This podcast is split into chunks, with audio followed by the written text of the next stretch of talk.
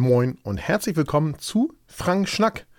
Jetzt, wo du es hörst, ist der 26.08.2023 und aufnehmen tue ich es am 25.08. Allerdings ist es 23.20 Uhr. Es wird also allerhöchste Zeit, das Ding in den Kasten zu bringen. Ich bin gerade eben meine 8000 Schritte vollgelaufen, da ich heute sehr viel hier am Rechner produziert habe. Und der Titel der Sendung heißt Ruhe jetzt. Kinder vor Bildschirmen parken. Und ich habe gesagt, es kommen ein paar Themenfolgen. Jetzt ist es wieder soweit. Es gibt eine reine, mehr oder weniger Themenfolge und ich möchte dich ein wenig an meinen Gedanken teilhaben lassen, denn ich glaube, das ist ja jetzt nichts, was nur mir auffällt. Ich glaube, das kennt wirklich jeder von euch. Und zwar in vielen Lebenslagen, ja. Im Restaurant oder im, beim Zugfahren, im Flugzeug, wenn man bei Freunden ist, die kleine Kinder haben oder selbst wenn man Eltern mit Kinderwagen auf der Straße fahren sieht oder am Spielplatz stehen, während eins der etwas größeren Kinder spielt, das andere liegt im Kinderwagen. Ähm, Kinder werden einfach vermehrt vor Bildschirmen, vorzugsweise vor Tablets oder Handys geparkt.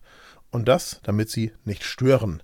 Und da schlagen tatsächlich zwei Herzen in meiner Brust. Auf der einen Seite kann ich wirklich verstehen, dass man die Kinder ruhig stellen möchte. Denn ich selber, ich hasse es wirklich, wenn Kinder nicht von ihren Eltern in die Schranken gewiesen werden können und ein ganzes, Rand, ganzes Restaurant beschallen oder im Flugzeug dafür sorgen, dass wirklich niemand schlafen kann, außer sie selber, wenn sie sich dann äh, müde gebrüllt haben. Oder aber, ähm, wo auch immer Unruhe ist. Ich mag das wirklich alles nicht ähm, aber gleichzeitig vor irgendeiner Flimmerkiste parken ist sicher nicht die Lösung dafür. Also erstens ist es wissenschaftlich erwiesen, dass im Alter unter drei Jahren, sagen so renommierte Wissenschaftler, es ganz unsinnig ist, Kinder vor einer Flimmerkiste zu parken und auch auf ihre Entwicklung schädlichen Einfluss nimmt. Aber das haben wir dahingestellt. Hm. Ich finde, da ist eigentlich ist ganz, ganz einfach. Ja? Wenn man sich für ein Kind entscheidet, dann hat man sich verdammt nochmal auch um das Kind und vor allem um seine Erziehung zu kümmern. Dann kann man nicht sagen, ich habe da eigentlich gar keinen Bock drauf. Ich will nicht, dass das stört, es soll ruhig sein und nur da sein und ich habe halt eins, ja. Und Kinder sind ja sehr häufig tatsächlich auch mit Kleinigkeiten zu beschäftigen, aber daran hapert es ja oft schon, weil den Eltern die nötige Fantasie fehlt, womit man seine Kinder beschäftigen könnte. Und ich möchte dir mal ein Beispiel Beispiel nennen. Zuletzt hatten wir das im Strakta in Heller. Also wir waren beim Abendessen auf der ähm, Eastern-Abenteuerreise vor ein paar Wochen jetzt. Vor zwei, glaube ich, ziemlich genau. Und am Nachbartisch saß eine europäische, nehme ich an, vielleicht auch nordamerikanische, also auf alle Fälle eine Familie aus der, dem, der westlichen Hemisphäre.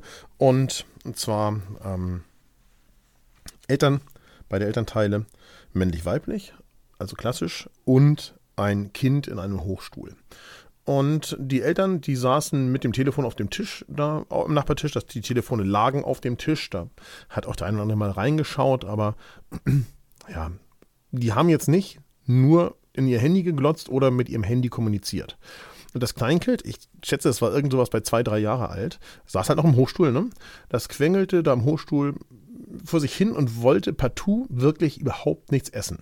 Und dann wird ja erst versucht, ähm, das Kind zum Essen mit sanfter Überzeugung, ich sag mal, zu zwingen, muss man ganz klar so sagen. Ja? Also ähm, dann wird halt die Gabel Richtung Mund gedrückt und gesagt, jetzt isst doch schon und so weiter. Dann ähm, ging das Geschrei und das Gequengele los, ist ja klar, weil das Kind wollte eben einfach nicht essen. Und dann hat die Mutter versucht, das Kind zu beruhigen und redet mit der Gabel in der Hand, wo das Essen drauf ist, auf das Kleinskind ein, das jetzt auf alle Fälle gegessen werden muss. Und dann wird das Geschrei lauter, die Stimmung am Tisch wird aggressiver, die Mutter fängt an, das Kind anzubrüllen. Und im Lokal beobachtet natürlich die anderen Gäste das Treiben schon recht gespannt und äh, erwarteten so darauf, wie es jetzt weitergehen würde. Und wir auch, sag ich mal ganz offen. Und nach so weiteren 30 Sekunden Diskussiererei, Geschreie und allem Möglichen wurde halt eins der Elternhandys vom Tisch genommen. Es wurde ein Comicfilm ähm, angeschaltet. Das Handy wurde an einer Flasche angelehnt auf den Tisch gestellt mit Display zum Kind, äh, damit Ruhe ist. Und das Kind war auch sofort ruhig. Und ich nehme an, das ist gelerntes Verhalten. Ja, also das ist halt nichts, was natürlich so ist, dass Kinder sich beruhigen, nur weil sie auf das Display glotzen können und sich da bunte Bilder bewegen, sondern es ist halt einfach gelerntes Verhalten gewesen und das ist keine Lösung. Ja. Wenn ihr nicht bereit seid, eure Kinder verantwortungs zu verantwortungsvollen äh, und gut erzogenen Heranwachsenden zu entwickeln, und da müsst ihr da draußen, also Eltern, was zu beitragen, dann bekommt doch einfach keine. Ja, also es muss ja nicht jeder sich fortpflanzen. Aber ähm, Kinder einfach irgendwo so hinzusetzen und zu sagen, so, du guckst jetzt hier zwei Stunden auf das Tablet, damit ich hier meine Ruhe habe, ist halt einfach keine Lösung. Und ich selber buche auch gern so Adult-Only-Hotels und ich frage mich bei jedem Flug, wenn ich an der Schlange stehe, ob die kleinen Racker, die jetzt hinter mir äh, an der Schlange stehen, gleich direkt hinter mir sitzen werden und von hinten an die Sitzlehne bollern und so weiter. Aber darin sind halt nie die Kinder schuld, sondern daran haben einzig und allein desinteressierte Eltern schuld.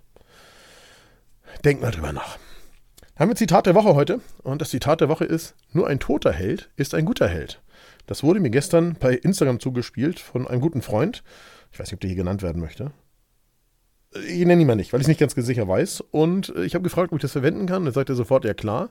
Ähm, und es bezog sich auf einen Post, den ich gemacht habe zum Thema Prigozhin, als der Flugzeugabsturz ganz frisch bekannt gegeben gewesen ist. Und ich finde das wirklich so absolut unfassbar, was sich da mal wieder in Russland abspielt.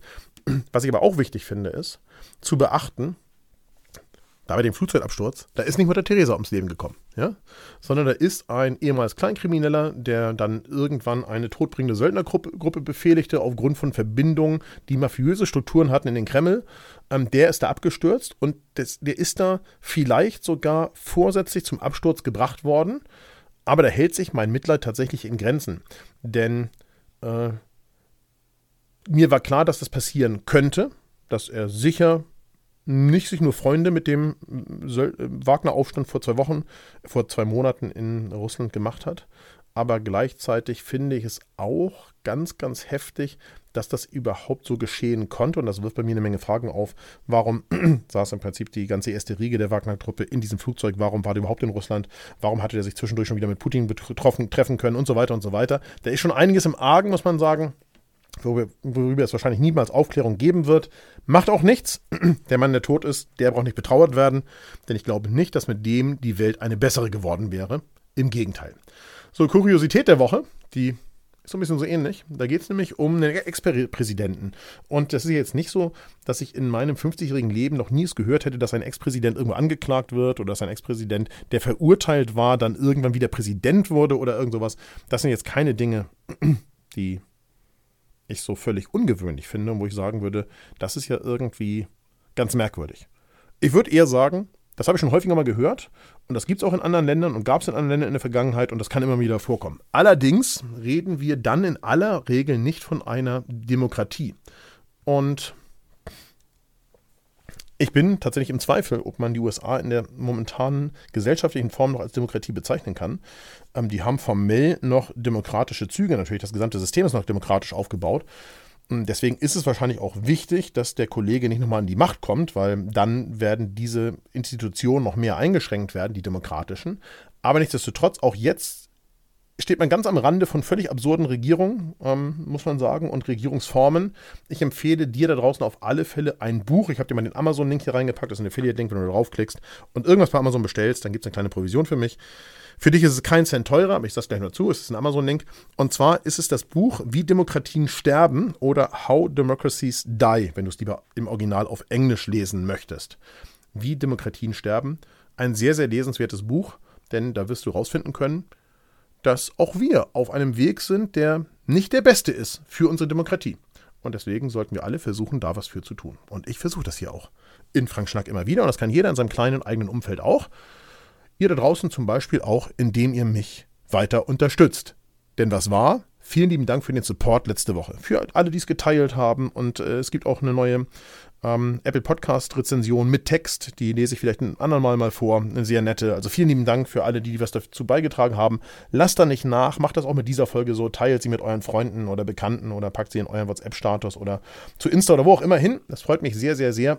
Das hilft dabei, dass mehr diesen Podcast hören oder Frank Schnack auf frankfischer.substack.com lesen und damit eben einfach wir als Community gemeinsam weiter wachsen können.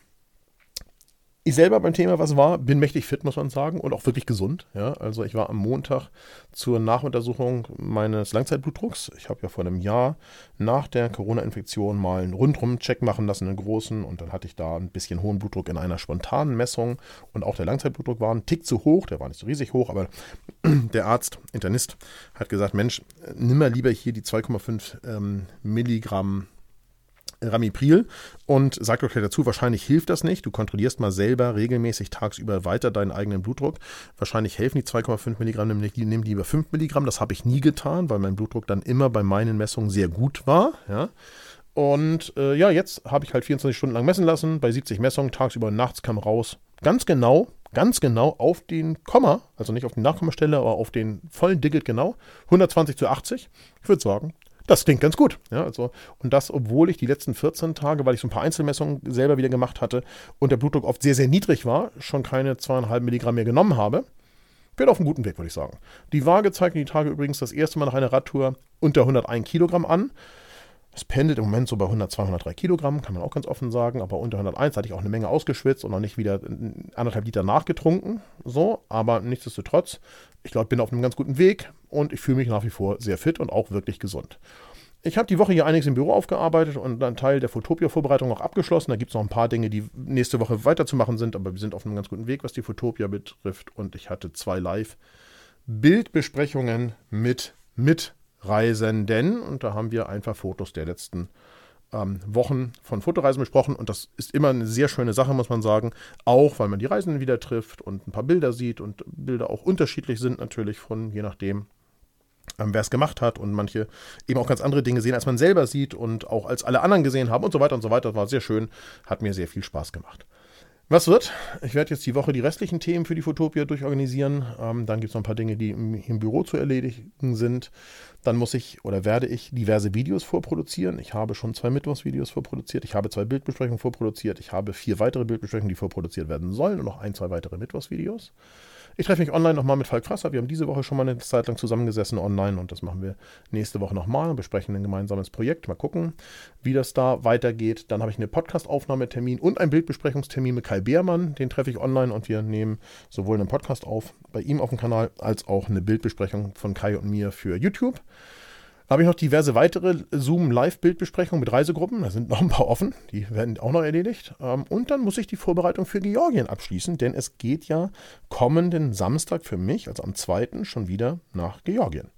Und insofern, ja, ist das auch zu erledigen. Dann habe ich dir eine Umfrage in den Substack-Kanal geschmissen, also in frankfischer.substack.com, nämlich eine, ob ich ein Gravelbike fahren Probe fahren soll. Und zwar ist es ein Rose Gravel-Bike. ähm, das Bike ist ein Backroad, das ist ein, ähm, ja, wer, wer, jetzt sich fragt, was ist Gravelbike? Gravelbike ist im Prinzip ein, ähm, die Basis ist ein Rennrad, aber mit breiteren profilierten Reifen, mit anderer Ergonomie. Es ist halt für ähm, All-Terrain, also sprich, es ist nicht so sehr wie ein Mountainbike für die Berge gedacht, also zumindest nicht für die Berge Offroad, aber es ist gedacht für Schotterpisten, Feldwege, Waldwege und auch mal die Straße. Und ähm, ich möchte schneller fahren, wie du schon rausgefunden hast. Ich bin auch die Woche wieder zweimal ordentlich Rad gefahren. Und da ich schneller fahren möchte, möchte ich vielleicht eins ähm, Probe fahren und ich möchte tatsächlich auch nicht äh, fünfmal Geld ausgeben, sondern einmal was ordentliches fahren. Ich habe dir mal ein Bild von dem Bike reingepackt. Es handelt sich um ein Backroad von Rose ähm, also Rose geschrieben. Und ähm, ja, stimmt doch mal ab, ob ich das Teil Probe fahren soll oder nicht. Instagram der Woche. Instagram der Woche ist The Global Photography Community. Jetzt fragst du dich, warte mal, beste Community von Welt sind wir doch hier. Ja, da hast du vollkommen recht. Aber The äh, Global Photography Community ist eine Community von Fotografen, ist eine Instagram-Seite mit im Moment gut 20.000 Followern. Da werden immer wieder Fotografen gefeatured, die äh, gefunden werden und gleichzeitig gibt es ein ähm, gratis Online-Magazin. Da habe ich heute nur einmal kurz ein bisschen reingeguckt, da kann ich noch nicht viel zu sagen, da kann ich dir nochmal ein Review irgendwo reinsprechen, wenn du das gerne möchtest. Ich bin darauf gestoßen, weil heute ähm, äh, Nina Naiko vorgestellt wurde. Ich glaube, Nina habe ich dir schon mal als Instagram der Woche verlinkt gehabt. Ähm, Nina ist äh, 24-jährige Fotografin aus Georgien, aus Tiflis und macht ganz eindrucksvolle Tiflis-Aufnahmen von dieser Sowjetarchitektur. Und mit Nina versuche ich ein Interview für YouTube äh, zu führen. Mal gucken, ob das jetzt im Rahmen der, ähm, der Fotoreise klappt oder ob das irgendwann nachgeholt werden wird über Remote oder so, aber auf alle Fälle ähm, guckt da mal rein. Also The Global Photography Community. Da ist Folgen sicher keine schlechte Idee, wenn man sich das Gratis-Magazin mal zwischendurch reinpfeifen möchte. haben wir ein paar Webtipps. Da ist auch ein Webtipp dabei. Das ist gar kein richtiger Tipp, aber es ist ein Hinweis, der von ähm, Dieter gekommen ist. Und zwar, das ist ja etwas, was viele von uns immer wieder glauben. Wenn du deine Daten bei einem europäischen Cloud-Anbieter hinlegst, dann sind die sicher, sicher. Und hier gibt es einen. Hier gibt es einen ähm, Cloud-Anbieter aus Dänemark. Ähm, und zwar heißt der Cloud Nordic. Und der wurde bei einem Softwareangriff, äh, ja, ich sag mal, so angegriffen, dass alle Kundendaten weg sind. Also da gibt es einen Heise-Artikel, klickt da gerne mal drauf. Da sind alle Daten weg. Also alles, was da gelegen hat, ist weg. Ähm, es gab jetzt einen Nachfolgeartikel, da habe ich heute nochmal quer drüber gelesen. Habe ich nicht ganz gelesen, im Gegensatz zu diesem Ursprungsartikel. Also da hat jemand die Daten verschlüsselt und verlangt Geld, um sie wiederherzustellen. Das ist aber eine Summe, die der Cloud-Anbieter nicht, lief, nicht äh, bezahlen kann, will oder was auch immer. Insofern sind die Kunden informiert worden, dass die Daten weg sind und äh, das ja eh in der AGB steht, so nach dem Motto, dass man ja auch lokale Backups machen sollte und so weiter und so weiter. Ihr wisst, wie es ist, aber so eine Cloud-Lösung hat man ja eben genau deswegen, weil man ein lokales Backup-Cloud in der Cloud vielleicht haben möchte oder so. Aber wie auch immer, äh, da gibt es sicher Kunden, die kein Backup haben, für die ist es super ärgerlich. Diese Daten sind halt verschlüsselt und der äh, Dieb der Daten, der kann aber natürlich diese Daten entschlüsseln und ich hörte so im Universum des Webs heute, dass jetzt wohl erste Kunden dieses Cloud-Datenanbieters von Cloud Nordic angeschrieben wurden und gegen Bitcoin wieder an ihre Daten kommen können. Also, äh, immer schön vorsichtig, wo ihr das hinlegt. Ich sage es nochmal, viele wissen das, wie es bei mir ist. Bei uns gibt es einen Server im Büro, dann gibt es einen zweiten, der etwa 20 Kilometer entfernt steht, wo drauf gebackupt wird und zwar mit einer Routine, die vorher guckt, ob die Daten korrupt sind auf dem Server, der hier steht. Und alles, was ich rausrendere, also soll heißen, alle hochauflösenden JPEGs, also meiner Fotos, die ich rausrender, die landen in der iCloud. Ähm, und in der Dropbox, also doppelt in zwei Cloud-Lösungen. Ähm, ich hoffe, da ist soweit alles sicher. Ähm, für den Fall der Fälle, dass du da draußen sagst, Mensch, ich möchte sehr viel äh, Fett abbauen und das insbesondere Bauchfett, das ist ja etwas, woran ich auch sehr stark arbeite und was auch schon ganz gut aussieht, aber ich werde wahrscheinlich nicht jetzt ein richtiges Sixpack wieder bekommen, dazu müsste ich sicher auch viel mehr trainieren noch, aber nichtsdestotrotz so ganz normale Tipps, wie du Bauchfett abnehmen kannst, habe ich ein YouTube-Video verlinkt, habe ich mir auch angeschaut, ähm, sind schon auch Dinge dabei, da geht es um Kaloriendefizite und so etwas. Schau da sehr gern rein. Wenn du so wie ich auf dem Uhu und weiter darunter Trip bist. Da habe ich ein Video geschaut, und zwar Flucht aus Pretoria. Das habe ich mir sehr gern angesehen. Das ist ein cooler Film, gibt es bei Amazon Prime. Schau dir den sehr gern an. Ich gucke auch gerade wieder eine ähm, Apple TV Plus Serie, empfehle ich dir vielleicht nächste Woche.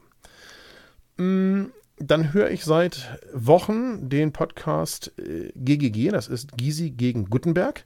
Und jetzt fragst du dich wahrscheinlich, warte mal ganz kurz, Frank, äh, wir sprechen ernsthaft äh, KTG, also Karl Theodor zu Gutenberg und Gregor Gysi miteinander? Ja, richtig. Sind ja erstens zwei, ich will nicht sagen unterschiedliche Generationen, das wird äh, dem Gysi nicht gerecht, äh, aber die sind schon auch ein bisschen altersmäßig auseinander, muss man sagen. Äh, gleichzeitig sind die natürlich auch politisch in völlig unterschiedlichen Spektren unterwegs. Der eine als aktiver Politiker, Gysi, und der andere als ehemaliger Politiker, der schon mal richtig auf die Nase bekommen hat. Ähm, ich habe dir mal für die, die sagen, Mensch, ich gucke mir das lieber bei YouTube an, eine Folge hier als YouTube-Video reingeballert. Es gibt natürlich vermehrt, hast du sicher auch gesehen, Podcasts, die es bei YouTube gibt und als Podcast. Und insofern schau dir gerne rein, wenn du politisch interessiert bist und dich so, ich sag mal, gesellschaftliche Fragen interessieren. Dann bist du da gut aufgehoben. Ähm, der steht auf meiner Podcast-Liste nicht auf Platz 1, aber ich höre den sehr gern und immer wieder. Und dann habe ich etwas gefunden aufgrund des äh, YouTube-Algorithmus. Ein Video, was mich wirklich fasziniert hat und was irgendwie auch so ein bisschen Fernweh auslöst, denn es ist ein Video über Dagestan. Und Dagestan ist ja eine der Sowjet-Teilrepubliken im Kaukasus, die an Georgien grenzt. Und ich habe aus Tusheti schon häufiger mal nach Dagestan rübergeschaut. Kann, da kann man keine Dörfer sehen, weil auf der anderen Seite der Bergkette die Richtung Georgien ausgerichteten Bergketten sind unbewohnt. Aber da gibt es ganz offensichtlich Dörfer und die sind habe ich so den Eindruck, den georgischen Bergdörfern nicht so unähnlich, ähm, vielleicht sogar noch ein bisschen ärmlicher. Und im Moment ist das natürlich völlig unerreichbar und vielleicht für mich auch dauerhaft. Das weiß man nie, was in Russland politisch in der Zukunft passieren wird und kann. Aber ich habe das trotzdem sehr, sehr gern angeschaut. Eine schöne, ich glaube, dreiviertel Stunde oder sowas, roundabout, ähm, anzugucken, die Reportage aus Dagestan. Ja, das würde ich mir, wenn es irgendwie auf diesem Planeten gehen sollte, noch ganz gerne anschauen. So, jetzt entlasse ich dich in deinen Samstag und mich in meinen. Es ist hier gleich Mitternacht. Ich wünsche dir ein tolles Wochenende, eine tolle Woche, eine gute Zeit. Wie gesagt, ich freue mich sehr über alle Kommentare hier drunter, über jedes Teilen und jedes Weiterreichen von Frank Schnack und natürlich auch über jede Bewertung. In diesem Sinne, mach's gut und bis kommende Woche.